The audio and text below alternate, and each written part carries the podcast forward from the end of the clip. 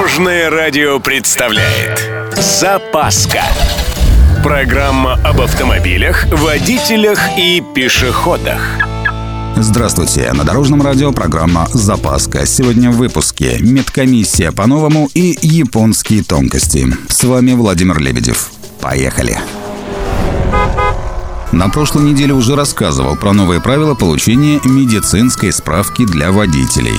Речь о том, что россиянам, лишенным прав за вождение в нетрезвом виде или отказ от метасвидетельствования, уже с марта этого года придется в обязательном порядке сдавать анализы для получения медицинской справки.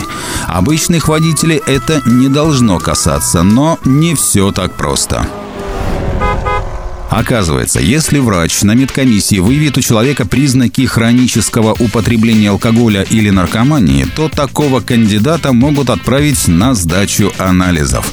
Собственно, документ для новой процедуры получения водительских медсправок Минздрав подготовил еще в ноябре прошлого года. Там, в числе прочего, упоминается и дорогущие лабораторные тесты, даже направление в наркологический диспансер.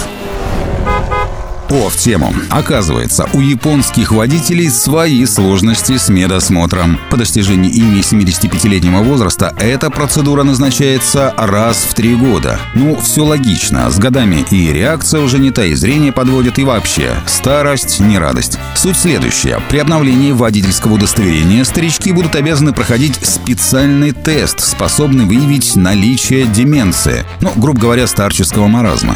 При обнаружении хотя бы малейших симптомов симптомов развития этого заболевания их направят в больницу для прохождения полного обследования.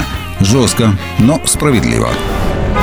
На этом у меня все. С вами был Владимир Лебедев и программа «Запаска» на Дорожном радио. Любой из выпусков вы можете послушать на нашем сайте или подписавшись на официальный подкаст. Дорожное радио. Вместе в пути. Запаска. Практически полезная, теоретически грамотная, приятная во всех отношениях. Программа об автомобилях, водителях и пешеходах. По будням в 11.30, 22.00 и 2.30. Только на Дорожном радио. Дорожное радио.